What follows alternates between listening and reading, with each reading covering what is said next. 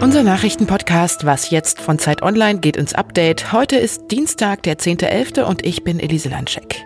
Es geht heute um die Zustände in dem neu errichteten Lager für Geflüchtete auf Lesbos, um die Zustände in Bergkarabach nach der Waffenruhe und die Zustände in einem kleinen Dorf auf Sumatra, wo aus Müll Häuser entstehen.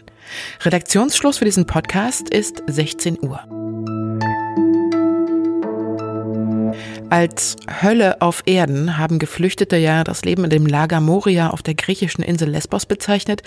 Es ist ja im September abgebrannt und ein neues Lager, das Lager Karatepe, wurde in der Nähe errichtet, mit dem Versprechen der griechischen Regierung, dass die Bedingungen für die Menschen dort besser werden. Aber ist das so? Ich habe Faris Al-Jawad gefragt. Er ist Sprecher von Ärzte ohne Grenzen in Griechenland und er war vor Ort in dem Lager unterwegs. The conditions in the new camp are quite frankly terrible. They're awful. The weather is, of course, worsening, and people are living in fabric tents, unable to keep warm. The sanitation in the camp is very poor. No showers. Many men wash themselves in the sea. Obviously, the weather is getting colder and colder. Uh, many of our patients are coming to our clinic uh, with scabies. Faris Al-Jawad berichtet, dass momentan 7300 Menschen dort auf engstem Raum in Zelten leben und die Bedingungen wirklich schrecklich sind. Also das Wetter wird immer schlechter und kälter, es gibt nicht genug Duschen, die Menschen waschen sich im eiskalten Meerwasser und es gibt auch zu wenige Toiletten. Hunderte Menschen leben in einem Zelt und werden krank. Sie kommen dann mit Krätze und anderen Krankheiten zu den Ärzten vor Ort. Und andere Augenzeugen ähm, haben auch erzählt, dass nur einmal am Tag Essen ausgeteilt wird und sie in den Zelten keinen Strom haben. Das heißt also keine Heizung und kein Licht und es wird draußen halt immer kälter. Und die griechische Regierung verspricht zwar, das Lager winterfest zu machen, aber noch ist davon kaum was zu sehen. Und Karatepe auf Lesbos ist ja nur eins von vielen Lagern in Griechenland.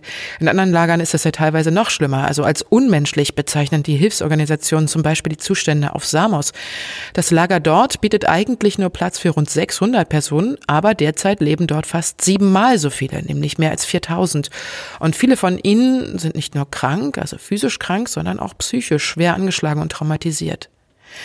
Ärzte ohne Grenzen macht auch die Flüchtlingspolitik der EU für das Elend in den Lagern verantwortlich und fordert jetzt, sie zu schließen und die Geflüchteten wenigstens aufs Festland in richtige Häuser zu bringen, damit sich Krankheiten nicht weiter ausbreiten. Aber eigentlich fordern sie, dass die EU endlich ihre Politik überdenken muss und die Menschen in den EU-Ländern irgendwann mal aufgenommen werden.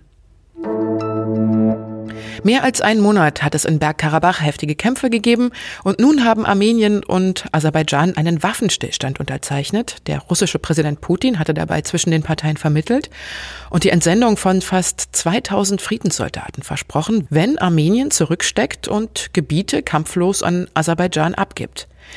Das klingt jetzt erstmal zumindest ein bisschen nach Frieden, aber die Frage ist jetzt, ob die Ruhe trügt und die Kämpfe wirklich zu Ende sind. Denn in den letzten Wochen sind bereits mehrere Waffenstillstände ausgerufen worden, an die sich allerdings niemand gehalten hat. Vielleicht könnte diese Waffenruhe tatsächlich Erfolg haben, sagen Beobachter, weil Aserbaidschan vor zwei Tagen die strategisch wichtige Stadt Shushi eingenommen hat und Shushi befindet sich an einer der Hauptverbindungsstraßen nach Armenien, sodass quasi die Konfliktpartei, die Kontrolle über diesen Ort hat, einen strategischen Vorteil hat und quasi den Kampf erstmal gewonnen hat.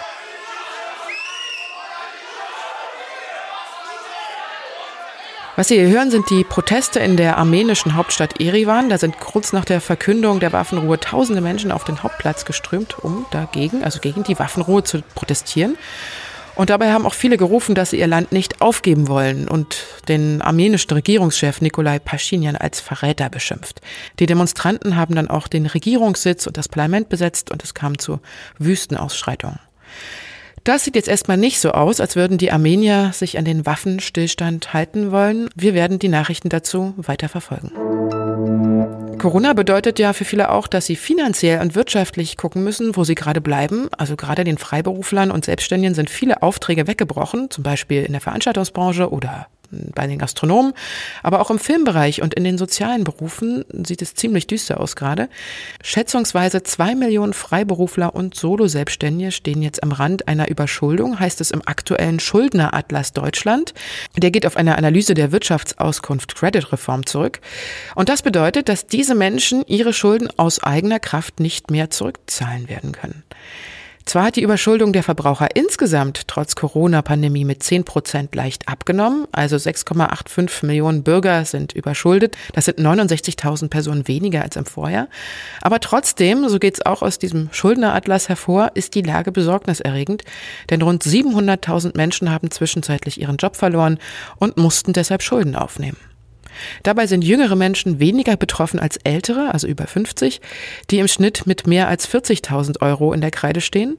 Und es sind mehr Menschen im Westen betroffen als im Osten, vor allem in ärmeren Ballungszentren wie zum Beispiel dem Ruhrgebiet. Da haben ziemlich viele Menschen hohe Schulden angehäuft. Rücksichtslosigkeit ist kein Freiheitsrecht. Da werden aus meiner Sicht ganz eindeutig Grenzen überschritten. Bundespräsident Steinmeier hat heute mit genesenen Covid-19-Patienten über deren Erfahrungen mit der Krankheit gesprochen und am Rande von diesem Gespräch auch die sogenannte Querdenker-Demonstration in Leipzig am vergangenen Samstag kritisiert. Dort haben die Demonstranten die Corona-Regeln verspottet, so sagt es Steinmeier, und würden in Kauf nehmen, dass sie infiziert werden und andere Menschen anstecken. Der Bundespräsident hat deshalb nochmal zu Solidarität und Rücksichtnahme aufgerufen. Bekämpft werden könnte die Pandemie, so sagt er, nur mit großer Geduld, Mitgefühl und Nächstenliebe. Was noch? Ein ganzes Dorf gebaut nur aus Plastikmüll. Das wollen die Macher der kleinen Umweltschutzorganisation Project Wings mit ihrem Pilotprojekt auf Sumatra in Indonesien erreichen. Und das Prinzip dieser Initiative geht so, die Bewohner der Region sammeln massenhaft in der Natur herumliegenden Plastikmüll ein. Der ist dort nämlich ein Riesenproblem, denn ein richtiges Recycling-System gibt's nicht. Und dann säubern sie diesen Müll und stopfen ihn mit Hilfe von so einem langen Stock ganz eng und dicht in Plastikflaschen, damit dann stabile und lange haltbare Bausteine entstehen, die sogenannten Eco-Bricks. Und aus denen können dann zusammen mit ein bisschen Lehm Häuser gebaut werden, in denen dann auch Menschen wohnen können. Umgerechnet 29 Cent erhalten die Einheimischen für jeden Eco-Brick. Das ist genug Geld für eine warme Mahlzeit zum Beispiel.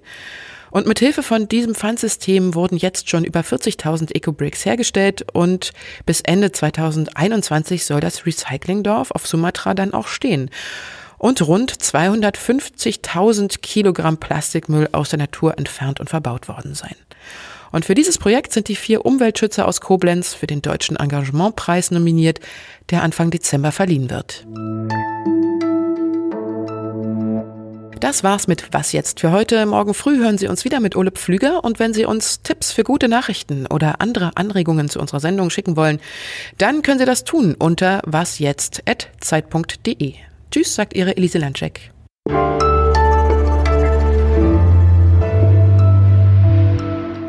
needs to happen is the situation needs to change where people can actually live with some dignity, safety, and have access to healthcare and slowly begin to be able to integrate and start a new life again.